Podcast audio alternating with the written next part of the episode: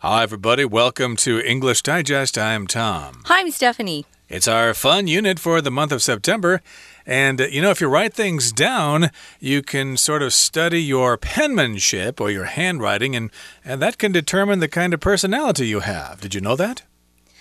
They can analyze it, sure.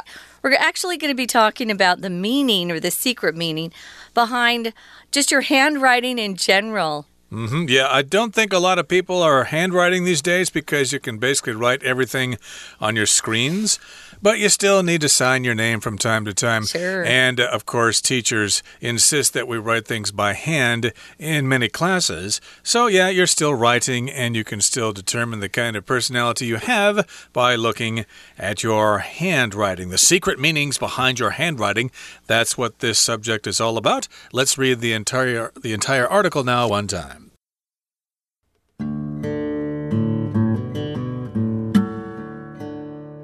What does your handwriting look like? Are your letters large and loopy? Do your words lean to the left or right? When you put pen to paper, does your hand rush across the page? Or do you write slowly, pressing firmly into the paper? It's possible you've never reflected on your handwriting. Some people, however, think the answers to the questions above have a lot to say about the type of person you are. Graphology investigates the physical characteristics and patterns found in handwriting, using them to analyze a person's personality and even their emotional state at the time of writing. Graphologists consider the size and style of the letters, the spacing between words, and even where on a paper a person writes to determine everything from a person's perspective on life to their level of creativity and ability to keep secrets. Classified as an observational science, graphology can't be studied by the conventional scientific method. Instead, observational studies are done by monitoring events or people over time and documenting the results. Unfortunately, this means there's no indisputable evidence proving that graphology is valid or objective. Handwriting, like personalities, varies wildly and there's no way to prove that writing styles definitively correspond to specific traits. Despite this, graphology has still found its way into several professional fields, including human resources, HR, education, and psychology. In HR, graphology might be used to establish which employee would benefit from a promotion or a transfer between roles. It might also be used to assess job applicants and find the people with the right traits to fill vacancies. For example, an employer might want to hire someone approachable and friendly for a sales position rather than someone shy who prefers to keep to themselves. Similarly, a guidance counselor at a high school might use graphology to help students select an appropriate career path or university. Finally, a psychologist might employ graphology to better understand how a client is feeling during a therapy session, or even decide what the best treatment option for their needs is. Okay, let's take a look at this. Uh, this is our fun unit. What does your handwriting look like? Um, I remember I had a friend for a long time. We'd been dating, and I first, uh, I never noticed his handwriting until he wrote me this letter. And I thought, wow, he's got messy handwriting. Or there's also my mother who writes very, um, she always had the same style and it was very consistent, even as she got older.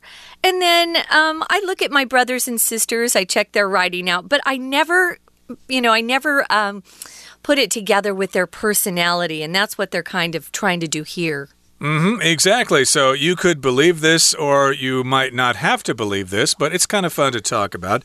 Does your yeah. handwriting reflect traits in your personality? So, yes, we're looking for the secret meanings behind your handwriting.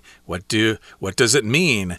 Uh, do you write sloppily or do you write neatly? And does that indicate the kind of person you are? What does that mean? Well, yeah, here's the question: What does your handwriting look like? Uh, mine's kind of sloppy, even though I do try to write neatly sometimes because I think cursive writing looks pretty cool. See, and I don't even know what your handwriting looks like. And how long have we been working together? A long, long time. True, I haven't seen yours either. Yeah, we mostly type these days, don't we? We do. Uh, so I suppose maybe they could study our typing style, how fast we No. type, or how hard we tap the letters on our screen. Do we use just our thumbs? That's crazy. Uh, I, I suppose there might be a science there somewhere. And that's the first question. Yeah, what does your handwriting look Yeah. like? Are your letters large and loopy? Uh, do your words lean to the left or to the right? And when you put pen to paper, does your hand rush across the page or do you write slowly, pressing firmly into the paper? So I guess these are different ways to write. Uh, some people write large, some people write small. And loopy means you got a lot of curves and fewer straight lines. Yeah, a lot of circles. Um, I remember seeing an old roommate. She was she had this handwriting that was very loopy. Uh, loopy, I tend to connect with uh, girls more often. You know, um, they'll sometimes put little smiling faces in their circles. Kind of funny. Well, so they'll loopy. dot their eyes with a circle and Yeah. not the dot. Yeah, I don't do that. So, um, loopy can also mean kind of silly, kind of crazy. Uh, after you've been to the dentist, and if they've given you some sort of um, numbing uh, analgesic that numbs your gums, sometimes people will be loopy afterwards. So, do your words lean? If you lean, just means you're moving your body or you're bending your body in a particular direction. You can lean forward, you can lean backward, you can lean over, you can lean in lots of different ways. You can also just lean against something. If I'm really tired, I'll probably, uh, if I'm standing, I might start to lean against the wall. Uh, exactly. So, yeah, do your letters kind of lean to the left or to the right? This might be more applicable to English writing and not so much Chinese writing because I don't seem to uh, remember people writing their Chinese characters leaning one way or the other. That seems to be something that's done with uh, Western languages more so, but I could be wrong there. And yeah, do you write quickly or do you write slowly and carefully pressing your pen or pencil firmly into the paper? Well, it's possible you've never reflected on your handwriting. It's possible that you never really thought about it unless you compared it with your classmates' writing and, uh, you know, made some notes. Oh, you write pretty sloppy and uh, I write uh, pretty neatly. And we kind of have a joke in America that uh, if you have really sloppy handwriting, you might be a doctor or you might become a doctor. Everyone says you can't read the doctor's notes. Uh, nowadays, a lot of them are typing into. Uh, you know, some sort of iPad or a computer so we don't have to struggle to read what they wrote. Well, uh, some people think that the answers to the questions in that first paragraph have a lot to say about what type of person you are. So, this study of handwriting has been given a name. It's called graphology. I'll admit I didn't know what graphology was when I saw this. I thought, huh, maybe we're going to talk about charts that we use in math or in marketing or something.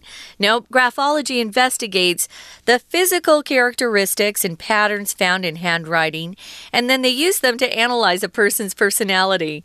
If you analyze something, you look at something carefully, you're trying to uh, figure something out, so you examine it. Uh, you could um, also just use analysis. Um, an analysis, of course, is the noun form of this verb to analyze. To see if you can come up with some conclusion. A lot of times, scientists will analyze data and then uh, publish a paper with some of their conclusions. I wanted to mention this is the American spelling of analyze. If you're uh, thinking of going to the UK to study, they actually use an S in analyze, although they pronounce it similar to us as well. It's just spelled differently. Uh, they might uh, pronounce it slightly differently according to their accent, but still basically it's analyze. And yes, I'm not sure if you can actually study this formally in university, whether you can major in graphology. No. but uh, there are people who study this and they recognize patterns in the way you, you know you write your L's or do you dot your I's a certain way, etc., which we'll get into in just a second. But those are ways in which they analyze. Their writing, and then from that information, they can determine a person's personality. Are they outgoing? Are they loud and obnoxious? Are they quiet and shy? Evidently, you can uh, determine these things by looking at their handwriting, and you can also uh, determine their emotional state at the time of writing. Was this person upset about something when they wrote this sentence, or were they really happy about something? Right. So we've got graphologists, and these are people who actually spend time looking at handwriting and trying to come up with some um, decisions or conclusions about what people are like based on how they write. So we're going to talk more about that, guys. But right now, we're going to take a quick break, listen to our Chinese teacher, and then we'll be back. 听众朋友，大家好，我是安娜。我们今明两天呢，要带大家看一个很有趣的东西哦。像我们常喜欢做一些心理测验嘛，其实有学者在研究，你的笔迹可能可以看出你的个性诶。handwriting。不过我们在第一句啊，这个作者描述很多不同笔迹的时候，我们特别来看一下第三句有出现一个分词构句。其实第三句哦，句子长是因为它有一个 when，表示一个情况。当你拿一个笔去写字的时候，两个问题：Does your hand？第二个问题：Do you write？我们在句子当中有一个 or。Or 的左右呢，就连接两个问题。不过我们特别注意一下第二个问题：Do you write slowly, pressing firmly into the paper？这句话其实本来有两个动词，第一个动词是 write 写，第二个动词，但是你会很用力的压下去哦，press。照理来说，两个动词中间会有一个 and 连接词，可是在这里连接词省略了，所以后面的动词 press 就直接变成动词 ing。这个笔记学呢，在英文就叫做 graphology，在第二段第一句第一个单字的地方。不过呢，这整句话因为有点长，所以我们要分析一下。我们其实啊，在英文当中，句子长通常是因为它有好多不同的子句，可能用连接词连起来，或者是它的受词有点长，或者是呢，它有关系子句。甚至被简化了，你没有注意到。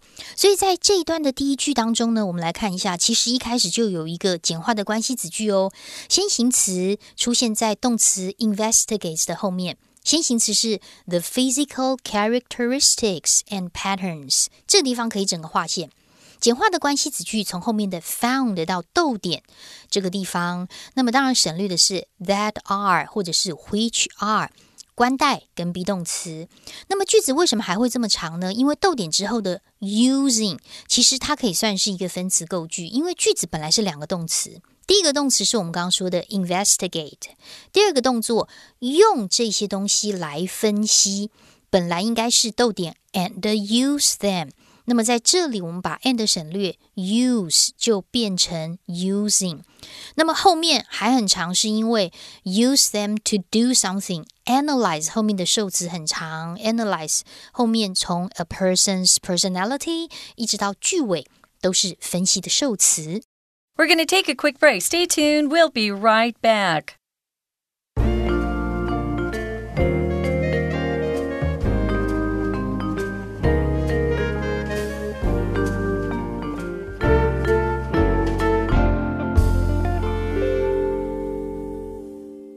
Okay, welcome back. Let's continue to talk about graphology which is what they use to analyze your handwriting to determine your personality and also to determine your emotional state at the time that you wrote something on a piece of paper. Remember, this is handwriting, whether you, you use a pencil or a pen. It's not when you write on a keyboard on your computer or your smartphone. Uh, that does not count. And here's something else the graphologists do to determine these things.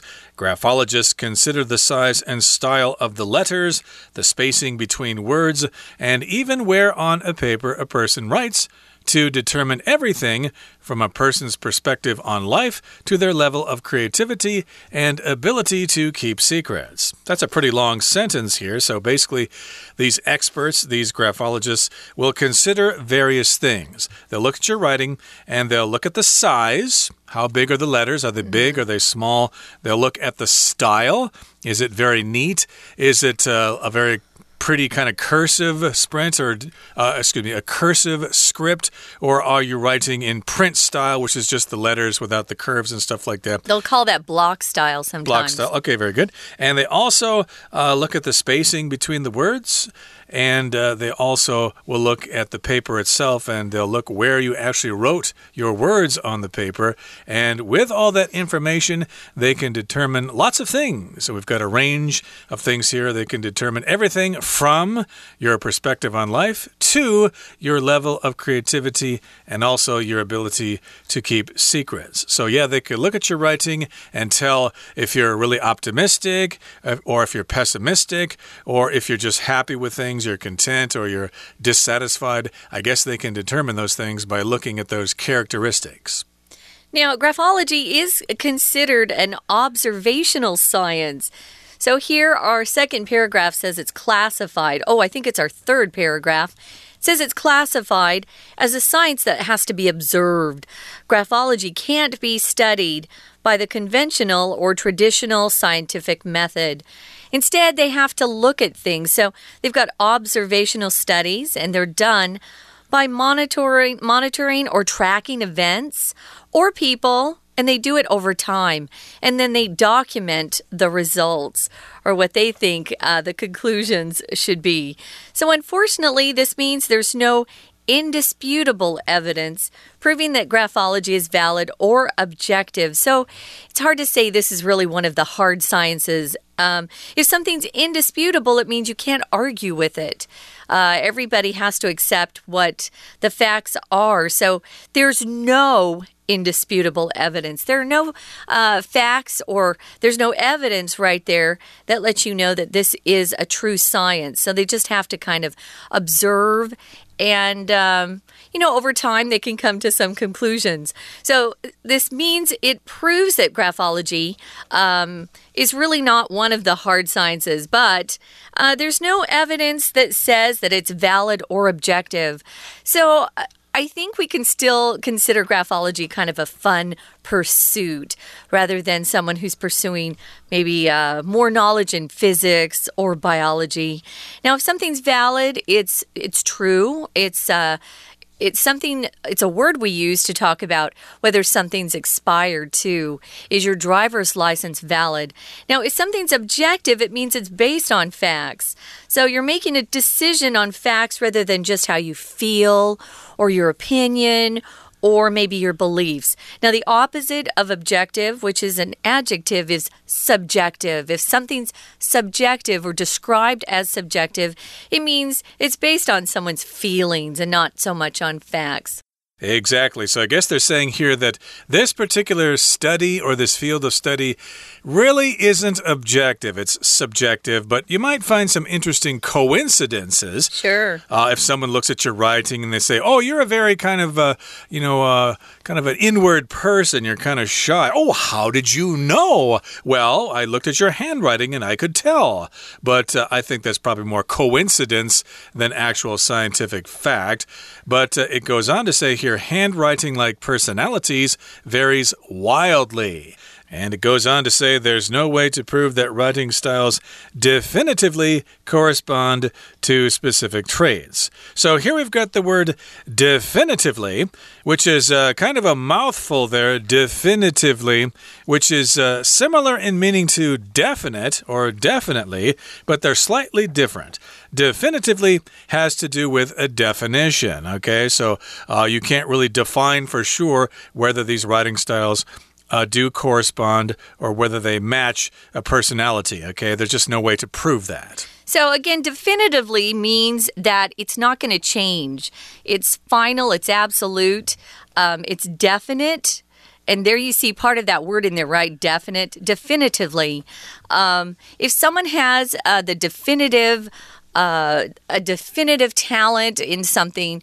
Oh, he's the definite. He just produced the definitive um, explanation for something, meaning that's the best one we have so far, and it's probably not going to change. So, um, there's no way to actually prove that writing styles definitively correspond. So, if something corresponds to something else, it's linked to that thing, it's connected, right? So, there's no way to say that they absolutely are linked to specific traits. And traits, of course, uh, refer us back to things that. Uh, uh, we see in people's personalities maybe a distinguishing characteristic, or maybe someone has um, has a wonderful quality that you think is really great.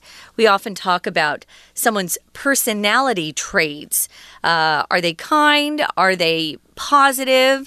Are they happy? Are they um, introverted, as Tom said, kind of shy? Uh, so there's no way to prove that writing styles uh, for sure or definitely or definitively, here we go, correspond to specific traits. Yeah, that's what I think. You've got to have people who write in a way that is against what most of these people think their writing or their handwriting should look like, right? Uh, indeed. So basically, this paragraph is telling us that graphology is not an objective science, uh -uh. okay? It's probably all hearsay, uh, similar to astrology in my mind. Astrology, of course, tries to determine a person's personality based on their star sign or their rising sign or their moon sign. To me, that's all a bunch of hocus pocus. Although it's I have to say, nonsense. Tom, what's that? I am very much like an Aries when I read about the Aries. Well, I'm sure that's yeah. all just a coincidence, and those descriptions are all very vague anyway. But uh, uh, people still use this anyway, mm -hmm. I guess, because it's kind of fun. Yeah. And maybe they think there is some evidence to support this stuff. So in the next paragraph, it says Despite this, even though this is true, graphology has still found its way into several professional fields, including human resources, or HR for short, education, and psychology. Right. I'm not sure I really uh, agree with that. Uh, I don't think it should be in professional fields. So, in HR or human resources, that's the department that decides who is getting hired for for a particular position or maybe even promoted. Graphology might be used to establish which employee would benefit from a promotion or a transfer between roles. It also might be used to assess job applicants, people who are applying for jobs. To assess somebody or something just means you evaluate it, you judge it, um, you're looking for something in particular. An assessment would be the noun form of that, some sort of um, a way to test someone's skills and assessment. And if you're an applicant, of course, you're applying for something. These are job applicants looking for a position with a company. So HR sometimes might use this to find the people with the right traits to fill vacancies. But again, I think that's a little crazy. I don't think it's professional enough uh, to actually be used that way. So, for example, an employer might want to hire someone approachable and friendly for a sales position rather than someone who is shy. Yeah, you need someone who's outgoing if they're going to work in sales. Um, someone who's shy or prefers to keep to themselves. You'll often hear that phrase. If someone keeps to themselves or keeps to themselves, just means they like to be alone quite a bit. They don't really like to uh, uh, mix with other people. Yeah. They don't have a very uh, active social life, I suppose. And similarly, a guidance counselor at a high school might use graphology to help students select an appropriate career path or university. So that doesn't sound objective either. A school counselor would look at your handwriting and tell you, oh, you're obviously meant to be a lawyer, so you better prepare for law school. Uh, that's probably not the best way to make that decision. And finally, a psychologist might employ graphology to better understand how a client is feeling during a therapy session, or even decide what the best treatment option for their needs is. Uh, when you go see a psychologist, you are having a therapy session. Uh, you could have a therapy session for other kinds of therapy, like physical therapy. When you go see the physical therapist, you would have a session. It's just a meeting with that person. Mm hmm. And you might have 10 sessions included in the fee that you pay for something. So it's interesting. We're I'm not finished talking about this, guys. We've got another day to discuss uh, more about graphology and look into some of it. It's kind of interesting. We're going to talk about the meanings of some handwriting styles in our next program. But right now, we got to wrap up and listen to our Chinese teacher. 不过啊，笔记学家到底要怎么样分析呢？基本上他会分析字母的 size 大小，the style，一些风格啊，甚至是字词之间的 spacing 间距，还有一些特别的字母的位置，去判定一个人他的生活观点啦、创意程度啦、保守秘密的能力啊，这些所有的事情。好，那么第三段呢，要特别注意一下哦。第一句，我们看到一个分词构句，这个分词构句啊，通常都是两个句子用一个连接词连接，但是连接词又被省略。像在这句话当中啊，第一句比基学被归成一种观察性的科学，而且笔记学呢是没有办法透过传统科学来进行研究的，基本上它就是一种观察性的科学。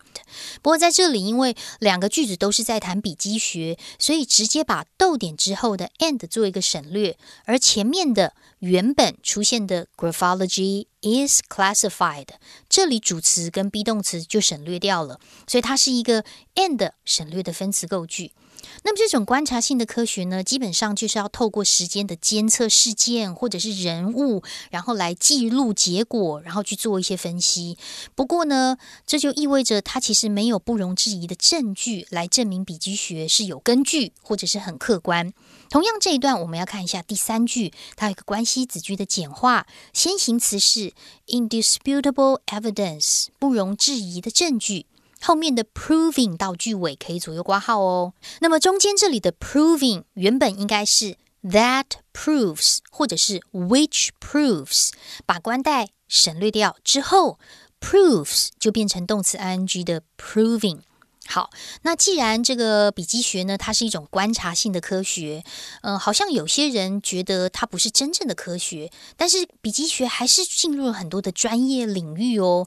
在接下来第四段的地方，我们特别注意一下它的结构。那在文艺上，哪些专业领域呢？包括 human resources（HR）、人力资源啦、教育学啦、心理学都有使用到笔记学的一些研究。比如说，在人力资源当中，笔迹学就可以确定哪些员工晋升啦，或者是怎么样做调动啦。我们看一下第四段第二句的地方，大概在句子中间出现了一个会取一直到句尾，这地方要用中括号哦，并不是看到会取就是所谓的关系子句，因为会取本身也有形容词哪一个的意思。所以在这里的汇聚到句尾是当成前面动词 establish 的受词，这整个是一个名词子句当成受词。